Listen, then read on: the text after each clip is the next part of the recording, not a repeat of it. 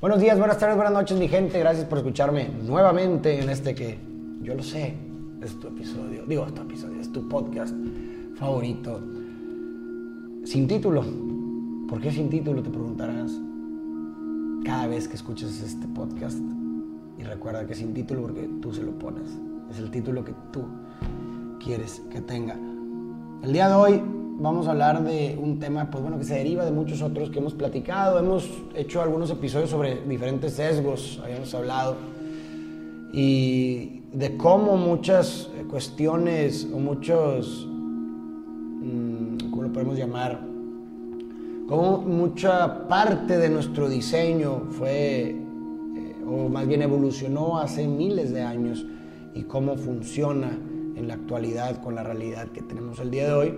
Y eso es algo interesante, ¿verdad? Para, para tomar en cuenta, o sea, cómo nuestro, eh, podemos decir que nuestro hardware, creo que es una buena, una buena analogía para todas aquellas personas que entienden de computación y todos, imagínense el hardware. Tenemos hardware de hace 200 mil años, pero tenemos un software del 2021, imagínense.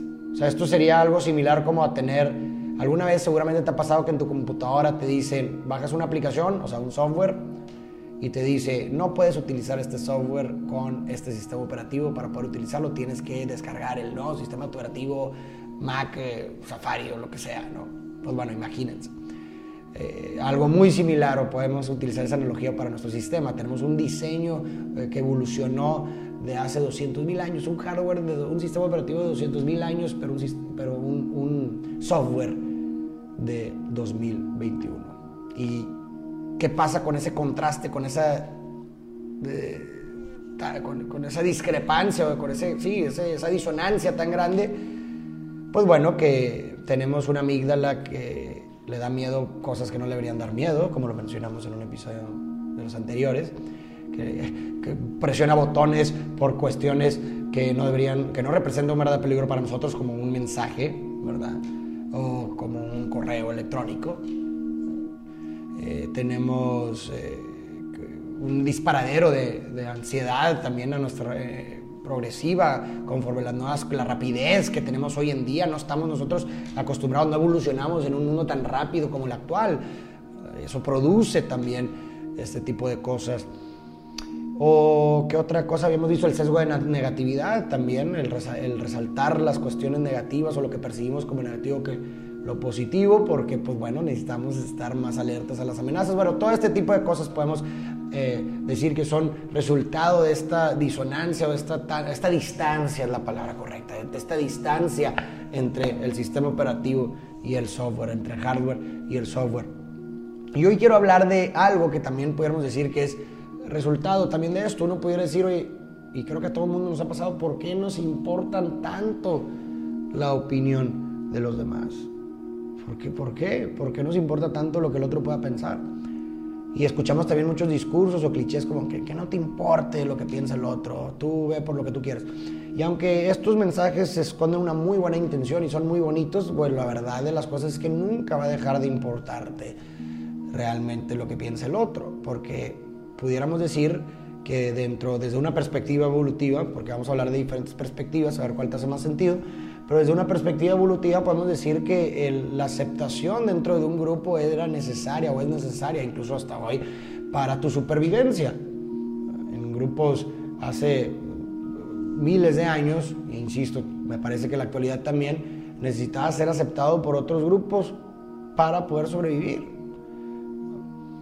E, y, para ser aceptado dentro del grupo, pues bueno, tendrías que tener ciertas, eh, tendrías que ser de cierta forma, agradarle a los otros, tendrías que buscar el agrado de los otros para poder pertenecer a un cierto grupo. Y por otro lado, también podemos ver cómo necesitamos del otro para poder sobrevivir, no hay individuo aislado. tú pudiste ser o tú eres gracias a que hubo un otro que se apiadó de ti, que cuidó de ti, que alivió tus tensiones fisiológicas. No hay individuo sin colectivo. Cuando hablamos de individuo implícitamente estamos hablando de colectivo también. Entonces es, completamente natural que te importe la opinión de las demás personas porque esto representaba una, em, o más bien promovía tu supervivencia. Eh, y nuestro hardware lo, lo, siente de esa forma, es como la estructura innata. El problema viene, me parece, como lo dijimos con el miedo y con el sesgo de negatividad, cuando, pues bueno, la realidad actual pues viene como a perturbar o a atravesar o a estropear por completo la, la, forma en la que funcionaba inicialmente esta estructura innata. ¿Verdad? Cuando vemos que nos preocupa lo que piense una persona en China o una persona en otro país o una persona en otra ciudad que ni siquiera conocemos, que ni siquiera tiene una influencia en nuestro grupo social ni, ni dentro de nuestra realidad, pues bueno, entonces ya podemos ver cómo se ha estropeado la finalidad de esa estructura innata que antes nos permitía sobrevivir. Entonces, eh, eso es por un lado desde una perspectiva evolutiva, ¿verdad? Por otro lado, podemos hablar desde, de, bueno, para mí que no, son mutuamente excluyentes, para mí simplemente es una simbiosis, pero por otro lado también podemos decir que eh, desde que nacimos, desde que nacemos, nuestra vida tiende a estar rodeada de personas a quienes le importamos de una forma sumamente extraordinaria. Podríamos ver ahora con mucho mayor conciencia como cuando tenemos un sobrinito o cuando vemos a, a, un bebecito, como todas las personas o todos los familiares están alrededor de la persona y lo miman y cada vez que sonríe le aplauden y tiene un grado de atención sumamente importante y sumamente grande, ¿no? Y esto pues no cambia cuando uno crece, ¿verdad? Podemos ver que cuando vamos a la escuela, pues tenemos esta atención también de los maestros que están alertas por identificar cualquier tipo de talento y están ahí alentándonos para poder eh, sobresalir y desarrollarnos, ¿verdad? Y, y, todo es muy bonito. El detalle es que en gran parte nuestro aparato psíquico se constituye en estos momentos. Y como estas atenciones no necesariamente representan lo que se vive después, esto termina esto termina jugando un poquito eh, en nuestra contra. Pudiera ser, no sé, tal vez eh, en, que en la preparatoria, tal vez eh, en la etapa final de la adolescencia, cuando nos confrontamos con una terrible realidad. ¿Cuál es esta terrible realidad? Que existimos en un mundo increíblemente indiferente a casi todo lo que hacemos, decimos o pensamos. Bastante contrastante con lo que habíamos vivido de pequeños cuando se constituyó nuestro aparato psíquico. Bastante diferente.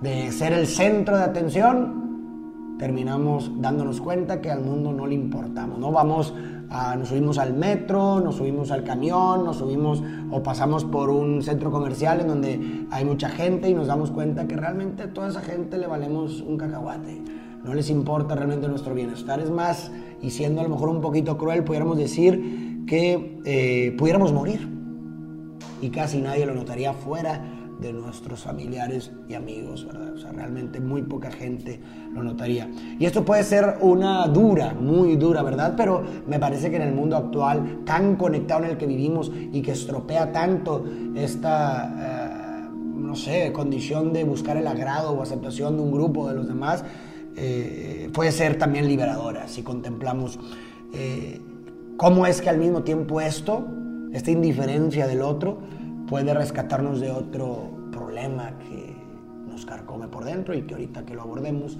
te vas a dar cuenta que quizás tú también, al igual que yo, lo hemos vivido. Hay una cita que me recuerda mucho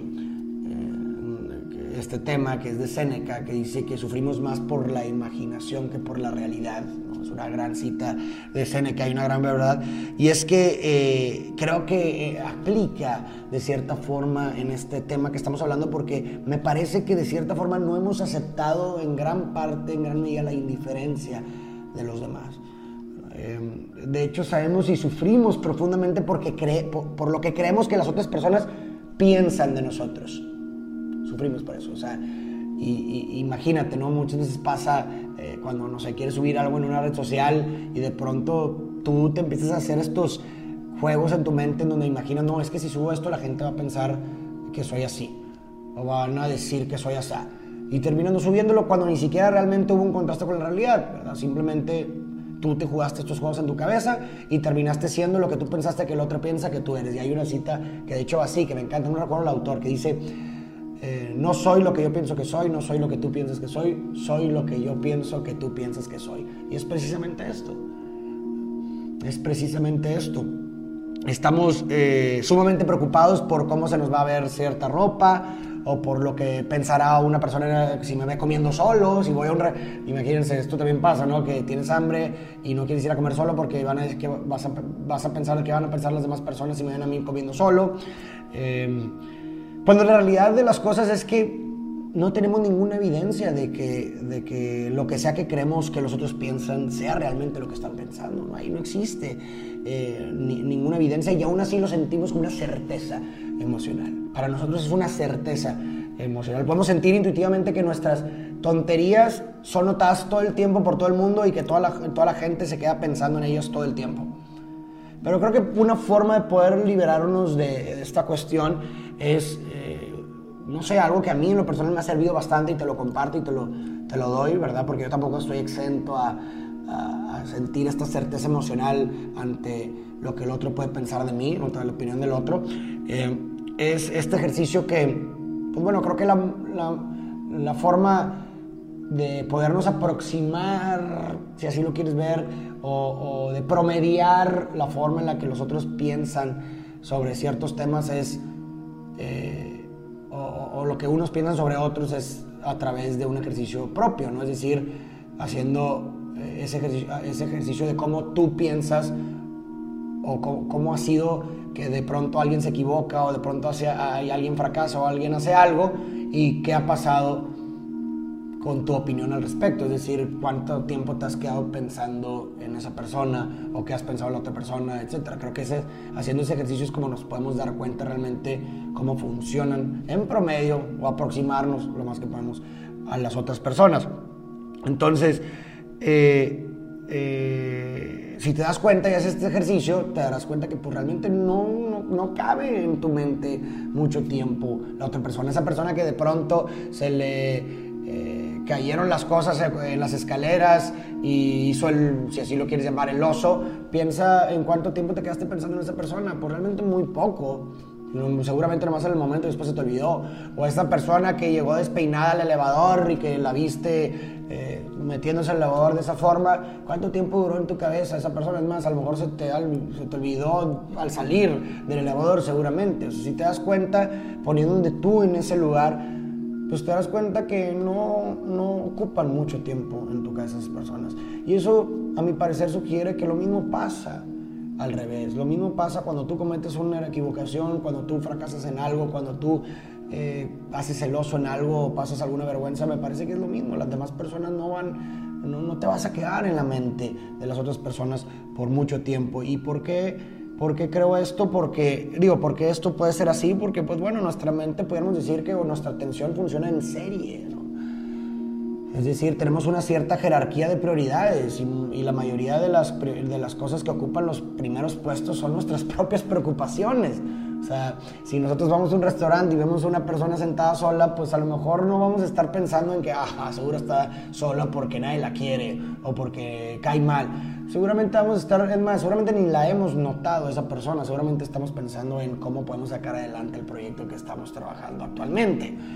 O sea, es, es, me parece eh, lógico y podemos, insisto, mirar hacia adentro para darnos cuenta de cómo en nuestra jerarquía de preocupaciones, pues evidentemente las principales son las nuestras. Ojo, y esto no quiere decir que, obvio, no haber de pronto personas que opinen de las otras personas, etcétera. Por supuesto, en el momento sí lo es y así ha pasado. A lo que voy es que yo, yo, yo me refiero a largo plazo, porque muchas veces eso es lo que nos carcome por dentro, ¿no? seguramente se estará pensando todavía en mí, seguramente estará pensando en que soy un tonto, seguramente me ha de ver como un fracasado, seguramente no ha dejado de pensar en eso, no, te aseguro que no duraste mucho tiempo en su cabeza. Esto, insisto, a mí me ha ayudado bastante, se los digo por experiencia, en el momento en que digo, pues yo como una figura pública y que comparto mi trabajo en, eh, públicamente, pues sí me ha tocado naturalmente recibir hate y comentarios de odio, lo que tú quieras, que sí me pega, no te voy a decir que no, pero este ejercicio la verdad me ha ayudado mucho como para el pensar de que pues, seguramente esa persona ya no, o sea, tampoco soy tan importante en la vida de esa persona, o sea, seguramente puso su comentario y a los cinco minutos ya ni siquiera está pensando en mí, ya está en otras cosas, tiene, otras, tiene cosas mucho más importantes que hacer que estar pensando en mí, y seguramente así lo es, y eso me ayuda sinceramente a tranquilizarme. Eh, y luego, que, o sea, a lo que quiero llegar con esto es que, que seamos indiferentes para la, para la, mayoría de las personas es una noticia pues, agridulce realmente. ¿no? Por un lado, pues sí, eh, no, no, somos especiales como quizás siempre nos hicieron creer eh, de chiquitos, ¿no? Que somos tan especiales y bueno, eso puede ser terrible, ¿verdad? Pero por otro lado, seguramente tampoco eh, es algo liberador porque seguramente las demás personas tampoco notarán cuando, cuando no te peinaste el cabello o cuando no te pusiste perfume, ¿verdad? O cuando subiste a lo mejor un kilo, ¿verdad? O lo que tú, o cuando te equivocaste en una, en, una conferencia, ¿verdad? No lo sé, en cualquier cosa, ¿no? Y, no es que nosotros, ¿verdad? O, las otras personas sean horribles para nada. Es simplemente que, bueno, a lo que voy es que también algo a tomar en cuenta es que la indiferencia no es absoluta, nuestra indiferencia no es absoluta. O sea, eh, no sé, si viéramos a un extraño ahogarse, pues evidentemente... Eh, intentaríamos salvarlo. O si un amigo de nosotros nos llama estando tristes o, o, porque tuvo un rompimiento, lo que quieras, seguramente vamos a consolarlo. Nuestra indiferencia definitivamente no es, no es absoluta. Es solamente lo que decíamos, nuestra atención funciona en serie. Es solamente eso. Y hay muchas cosas mucho más importantes en la vida de cada persona como para pensar todo el tiempo en otra persona, al menos que ya se trate definitivamente de una obsesión, ¿verdad? Pero por lo menos en la mayoría de los casos o la tendencia sería en personas que ni siquiera te conocen ni lo que tú quieras, que no se la pasan pensando en ti todo el tiempo. No somos tan importantes para, los, para. No creo que deberíamos de eh, sufrir por la indiferencia de la mayoría de las personas hacia nosotros. Al contrario, creo que por lo menos en lo importante deberíamos de ver también cómo sacarle provecho a esta indiferencia, es decir, cómo tomar ventaja al ser ignorados, aceptar la liberación implícita y embarcar eh, con coraje las situaciones en las que un error o una tontería serían una posibilidad, ¿no? Por, como, por ejemplo empezar un nuevo proyecto. Muchas veces eh, nos da miedo o nos resistimos a empezar un nuevo proyecto, hacer algo diferente por el que dirán, por la opinión de los demás. Y creo que este ejercicio de, liberarnos de la opinión del otro a través de, la conciencia, de la posible indiferencia de lo que hacemos, nos puede ayudar a, darnos ese empujón. La gente, te lo juro, puedes empezar ese proyecto. Y a lo mejor va a haber una que otra opinión en el momento, pero no van a estar pensando todo el tiempo en ti ni en lo que estás haciendo todo el tiempo. siéntete con esa libertad de que no somos tan importantes, ni lo que hacemos es tan importante para las otras personas. Ellos tienen suficientes cosas de que preocuparse.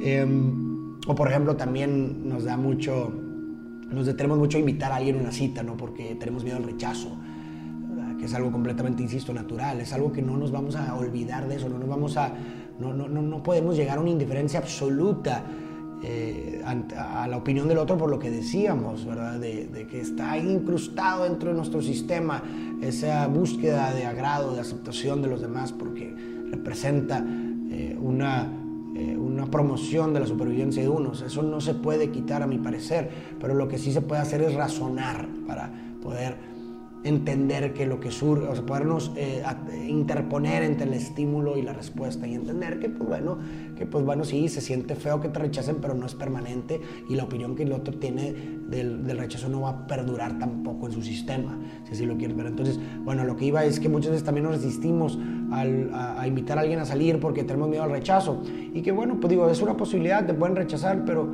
independientemente de eso, si acaso cometes un error o dices algo que a lo mejor le causó risa o no le gustó, no le agradó a la otra persona o le pareció infantil o lo que tú quieras, pues bueno, toma en cuenta que, ok, pues sí vas a pasar unos segundos o unos momentos de vergüenza, pero después se va a olvidar ese, momento. Ah, el rechazo va a pasar, la otra persona va a tener otras cosas que hacer y otras cosas en que pensar, ¿verdad? Así que no temas en, en invitar o decirle a esa persona con la que quieres salir que, lo, que quieres salir con ella o con él.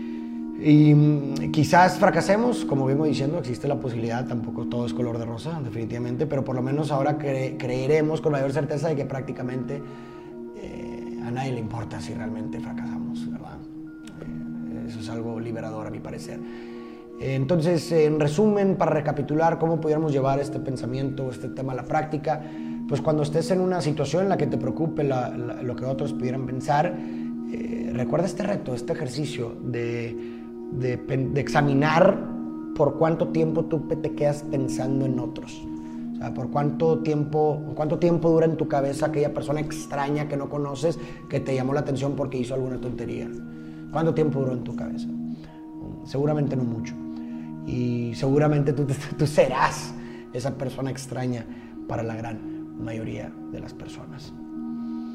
En fin, eh, creo que aquí lo podemos dejar. Gracias por escucharme. Espero que te haya servido, espero que hayas encontrado utilidad. Déjame en tus comentarios qué piensas tú al respecto, qué opinas, eh, qué perspectiva te hace sentido, alguna vez te ha pasado algo similar, que quisieras compartirme. También los invito a que me compartan en los comentarios algunas preguntas, no nada más de este tema, sino de cualquier tema que ustedes quieran, porque voy a empezar también a hacer episodios contestando sus propias preguntas acerca de los temas que quisieran que aborde. Así que no, no escatimes en dejar tu comentario con tu pregunta o con tu tema de sugerencia. Te lo agradecería bastante. Y pues bueno, agradecerte nuevamente por darme tu recurso más importante y no renovable que es tu tiempo. Nos vemos en la próxima.